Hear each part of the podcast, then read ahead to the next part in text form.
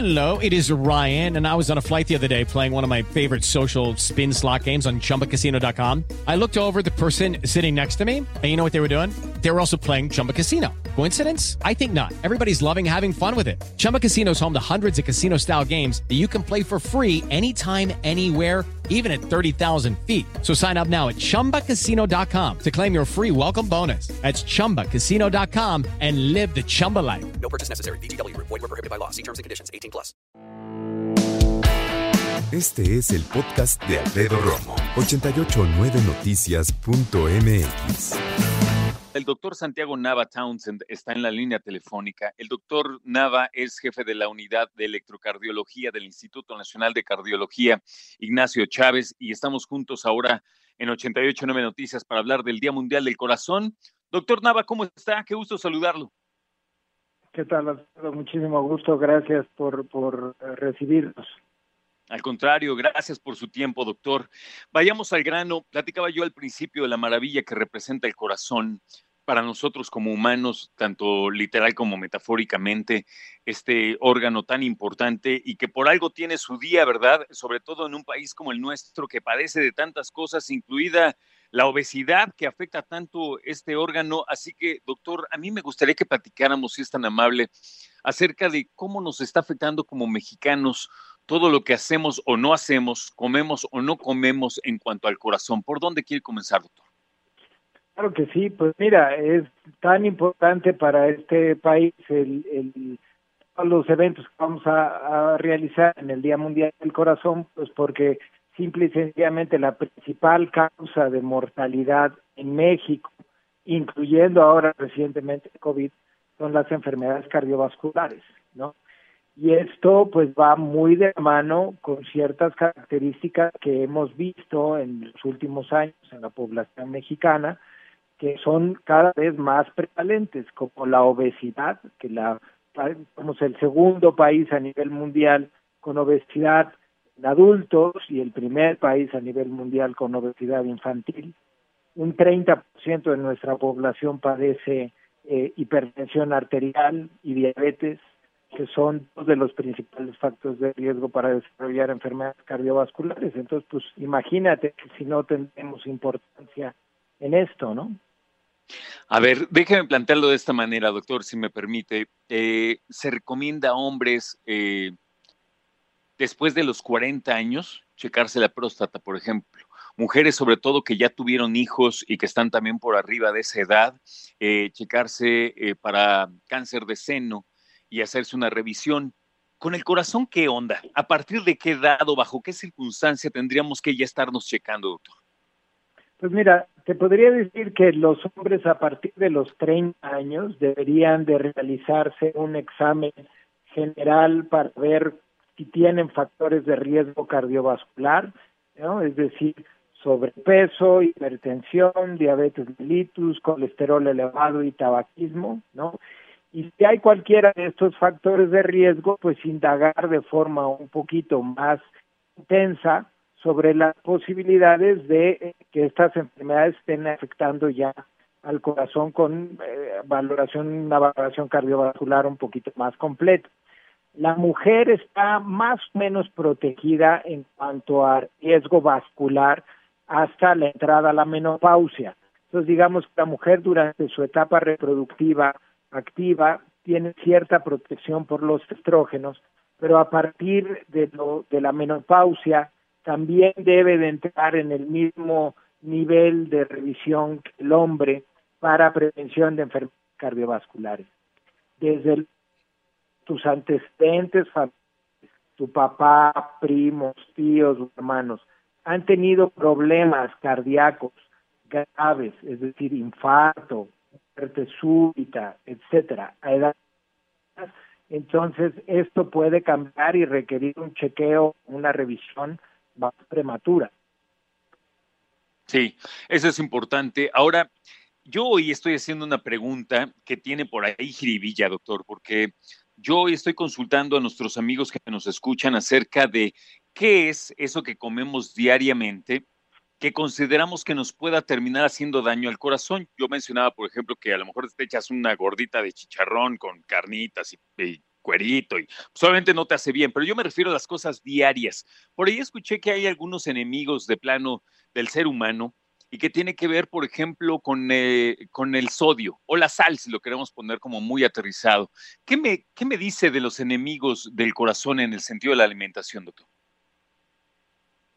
Mira, en el sentido de la alimentación, el principal enemigo del corazón es el exceso de los de, de la ingesta de carbohidratos, ¿no? O lo que llamamos de manera vulgar las azúcares en general, ¿no? Hay que recordar que todos los cereales y las azúcares como tales son, son carbohidratos. Y la dieta que se ha ido occidentalizando y se ha ido adoptando de manera inadecuada de otros lugares, son muy altas en hidratos de carbono, ¿no? Entonces, pan, harinas refinadas, azúcares de todo tipo, esos son los principales enemigos porque el cuerpo los pide mucho porque le gustan, porque eso obtenemos principalmente nuestra energía y al no consumirlos el cuerpo está diseñado para almacenarlos, ¿no? Para cuando vaya a haber un ayuno prolongado, ¿no? Como en la, la en la prehistoria que ya no sucede, pues entonces lo almacena en forma de grasas y esas grasas son grasas malas que se van a depositar en las arterias y van a favorecer la presencia de enfermedad coronaria, aterosclerosa, que se tapen las arterias, que tengamos, que, tengamos infartos, insuficiencia cardíaca, arritmias, etcétera. Entonces, como alimentación, yo creo que nuestro principal enemigo son los carbohidratos. Muy interesante. Otro punto importante es el ejercicio. Obviamente lo recomendable es hacer ejercicio y entre más mejor. Pero también esa es la otra parte. Eh, por ahí siempre hablamos de que tenemos que tener cierto equilibrio en la vida. Y hay personas que o no hacen ejercicio o hacen mucho. Quiero enfocarme en estos últimos, doctor. Hacer mucho ejercicio, eh, ¿cómo, ¿cómo sería un escenario malo para el corazón en términos de ejercicio? ¿Me explico? ¿Cómo podría una persona pasarse de una manera en que le empieza a hacer daño hacer tanto ejercicio? Mira, es muy interesante lo que comentas, porque tenemos esta idea de que el ejercicio es signo de salud, ¿no? Y es verdad, cierto grado de ejercicio para la salud se recomienda entre 30 minutos y una hora de ejercicio cardiovascular moderado a intenso tres o cuatro veces por semana. Pero si nosotros caemos en el exceso del ejercicio, sobre todo el ejercicio de resistencia, estoy hablando específicamente de tres que son ciclismo de ruta eh, prolongado, eh, carrera de fondo, maratón, triatlón, Ironman, este tipo de cosas, o esquí nórdico, que bueno, en nuestro país no, no hay esquí nórdico, pero estas tres actividades deportivas relacionadas con el desarrollo de, desarrollo de arritmias a largo plazo, principalmente una que se llama fibrilación cardiovascular, fibrilación auricular, y esto aumenta el riesgo cardiovascular general en el deportista extremo, el deportista de alto rendimiento de fondo, ¿no? Lo que llaman americanos endurance, ¿no? Deportes de resistencia. Entonces, como bien dice, el equilibrio es muy importante la gente que hace este tipo de deportes por tiempo prolongado, por muchos años, puede perjudicar a su corazón a, a, la larga, ¿no? De todo lo que puede suceder en el cuerpo humano, algo que nos da mucho miedo es el cáncer. ¿El cáncer puede suceder en el corazón? Si no, ¿por qué, doctor? Claro, sí. Mira, eh, los tumores cardíacos son muy raros. En realidad, eh, como tal, los tumores cancerígenos son, son muy poco frecuentes en el corazón porque no tenemos una replicación celular activa rápida a nivel del, del, músculo cardíaco. Habitualmente eh, los tumores pues son replicación de, de, un grupo celular que se forma de manera normal y empieza a formar el tumor y de ahí deriva el tumor cancerígeno. Sí hay algunos tumores cardíacos, la gran mayoría de ellos podría decir que son benignos, pero el problema más bien radica en la ocupación de espacio, ¿no? El corazón tiene poco espacio o, tiene poca cabida para alojar una masa o un tumor y muchas veces los síntomas que se derivan de los tumores son más bien secundarios a eso, ¿no? A la ocupación de espacio o a las alteraciones del ritmo que pueda generar la presencia de un tejido anormal ahí en el miocardio o a la obstrucción del flujo de sangre a través de las arterias por la presencia de la masa. En realidad son poco frecuentes. Cuando yo eh, me hago anualmente mi chequeo, hay una parte en donde me checan también el corazón. Eh, ¿Qué tendríamos que tomar en cuenta como personas que pudiesen servir de alertas. Hay algunas enfermedades que la comunidad médica, para que nosotros que no lo somos lo entendamos, nos dicen que pueden ser algunas enfermedades silenciosas. ¿Qué, qué podría significar, doctor, una alerta para cada uno de nosotros para checar nuestro corazón?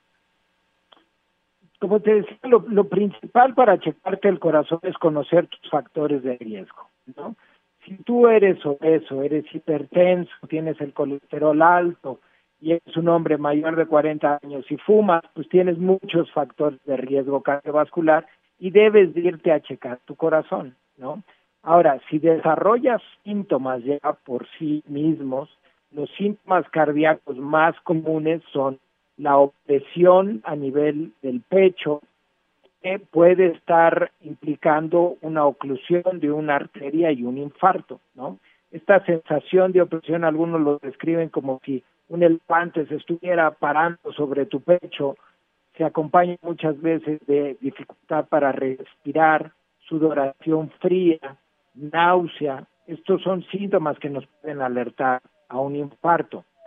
Por otro lado, las arritmias cardíacas también pueden dar síntomas importantes como la sensación de palpitar del corazón rápido e irregular, ¿no?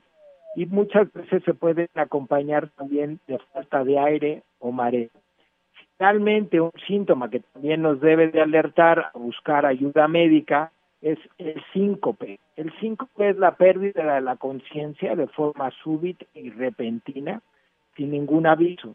Y esto puede implicar que hubo un trastorno del ritmo del corazón, ya sea en que latió tan rápido que no te llegó sangre al cerebro o al revés, que latió tan lento que no te llegó sangre al cerebro e hizo que te desmayara.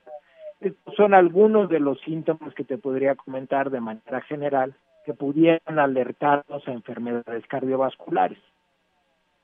Perfecto, doctor. Hoy más que nunca hay que estar muy muy cercanos a esta información, no solo por el COVID-19, que ya es razón suficiente, sino también porque, ya lo decía yo al principio, la condición de obesidad que presentamos en México, tanto en adultos, todavía encima también como, como los niños, la, niñez mexicana presenta altos niveles de obesidad, la manera en que comemos, la manera en que bebemos, la manera en que fumamos, eh, lamentablemente somos candidatos pues muy riesgosos en términos de padecer de la salud y sobre todo del corazón, o sea que hoy más que nunca hacer conciencia en este Día Mundial del Corazón y yo le agradezco, doctor Nava, por haber estado con nosotros. Le agradecemos muchísimo y que tenga muy buena tarde.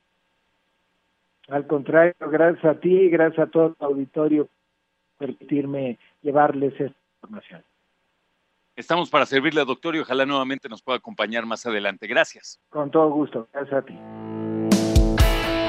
Escucha a Alfredo Romo donde quieras. Cuando quieras. El podcast de Alfredo Romo en 889noticias.mx.